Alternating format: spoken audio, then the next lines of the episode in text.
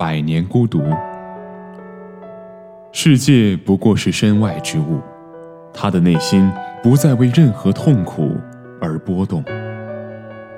他深深遗憾没能在多年前获得这样的感悟，那时还来得及净化记忆，在崭新的光芒下重建世界，平静地换回傍晚时皮埃特罗·克雷斯皮身上的薰衣草味道。并且将丽贝卡救出悲惨的境地，而这不是出于爱，也不是出于恨，而是出于对孤独的深切理解。